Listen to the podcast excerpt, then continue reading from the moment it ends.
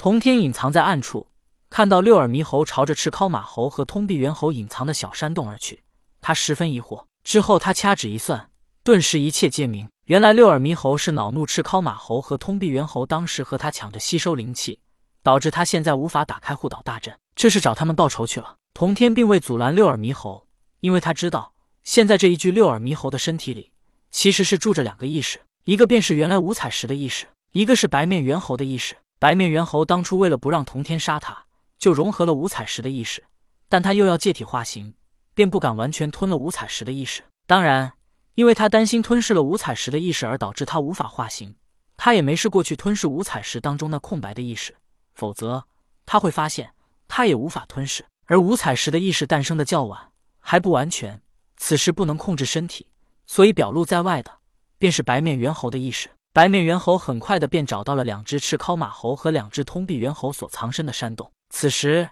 这四猴因为刚才的响动，躲在洞中不敢冒头。六耳猕猴大咧咧的进入到山洞之中，四猴看到他，并不认识，因为这花果山的猴子，他们基本上全都见过，但从未见过六耳猕猴。不过因为是同类，四猴放下了戒心。其中一只赤尻马猴问道：“你是哪里来的？为何以前从未见过你？”六耳猕猴眯缝着眼，没有说话。而是缓缓的来到四猴跟前。通臂猿猴拿日月缩千山变修旧乾坤魔弄，这是他们通臂猿猴一族的本能。将来修为高了，他们的本能会更加的强大。但因为他们此时修为弱小，而且还看到六耳猕猴的猴子身体，一时间便放松了警惕性。可纵然此时他们的修为不高，但是变修旧的本能让他们察觉到六耳猕猴似乎带着满满的恶意。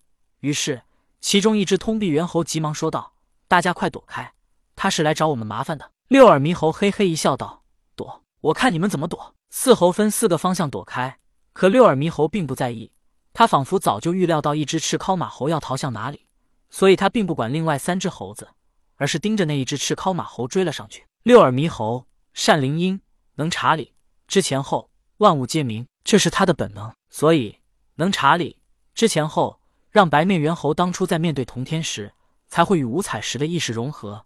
这也是他的本能，让他变得十分聪明。赤尻马猴修为不如六耳猕猴，再加上他赤尻马猴一族的本能，并不是强与战斗，而是小阴阳，会人事，善出入，必死延生。也即是说，赤尻马猴擅长的不在于战斗，而是他们比较圆滑，会趋吉避凶。用后世的话来说，就是他们是人精，会来事。这一只赤尻马猴很快便被六耳猕猴追上，六耳猕猴一拳便把他打倒在地，然后骑到他的身上。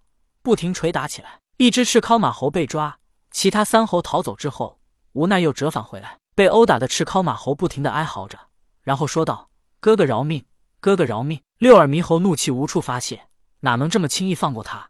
根本不听他求饶，依旧痛快的殴打着他。被打的赤尻马猴一看叫哥哥不行，马上便改换口气道：“爷爷饶命，爷爷饶命，我错了，我错了，你就饶了我吧。”听到赤尻马猴叫爷爷。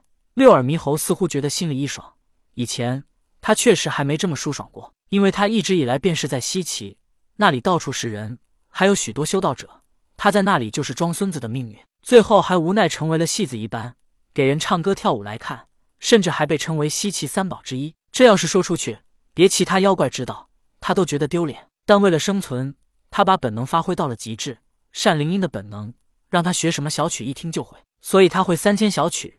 八百大曲，甚至别人不知道的曲子，他都能唱上两段。而由于猴子身体灵活，所以他跳舞更是比女人还要柔软灵敏。如果真心爱舞之人，而不是为了女色，他们看白面猿猴跳舞，比女人跳舞还要过瘾。